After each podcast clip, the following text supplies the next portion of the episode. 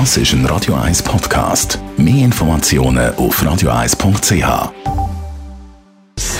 Gesundheit und Wissenschaft auf Radio 1. Unterstützt vom Kopfwehzentrum Irlande Zürich. www.kopfwww.ch es gibt ja den Spruch vom verflixten siebten Jahr, wenn es um Beziehungen geht. Das suggeriert, dass es vor allem im siebten Jahr dann Schwierigkeiten gibt, dass sich viele im siebten Jahr trennen.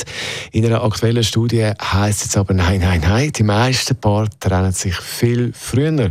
Und zwar trennen sich die meisten schon nach einem Jahr. Das kann man nachlesen in dieser Langzeitstudie von der Stanford University.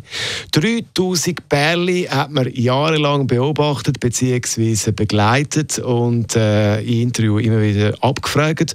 Und nach einem Jahr ist bei den meisten der Fuß draussen bereits. Die haben Schluss gemacht. Und zwar, was vor allem interessant ist, die meisten haben dann Schluss gemacht im Monat Januar. Grund für die Trennung nach einem Jahr ist vor allem die rosarote Brille.